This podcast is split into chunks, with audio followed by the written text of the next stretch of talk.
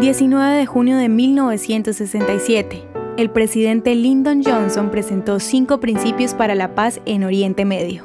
En declaraciones a un grupo de 800 educadores en el Departamento de Estado, el presidente Lyndon Johnson pronunció un importante discurso de política exterior que incluyó un enfoque sobre Medio Oriente. Al hablar pocos días después del final de la guerra de 1967, esbozó cinco principios para la región. Todas las naciones de la región tienen derecho a vivir en paz. Debe existir justicia para los refugiados, preservación de los derechos marítimos, el fin de la carrera armamentística en Oriente Medio y la necesidad de fronteras reconocibles. A diferencia de la administración de Eisenhower en 1956, Johnson no pidió la retirada israelí de los territorios recientemente conquistados. Bajo el presidente Johnson, la ayuda económica estadounidense a Israel aumentó a sus niveles más altos desde la formación del Estado. La ayuda militar aumentó con tres paquetes de armas importantes en 1965, 1966 y 1968, incluida la venta de las primeras armas ofensivas estadounidenses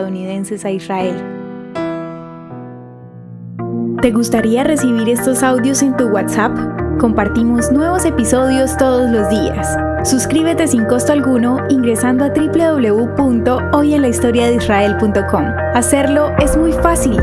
También puedes encontrarnos como arroba hoy en la historia de Israel en Instagram, Facebook, Spotify y otras plataformas digitales. Comparte este audio para que otros conozcan más acerca de Israel. Este proyecto es realizado por Philos Project. El contenido original de hoy en la historia de Israel fue provisto por el Centro para la Educación sobre Israel.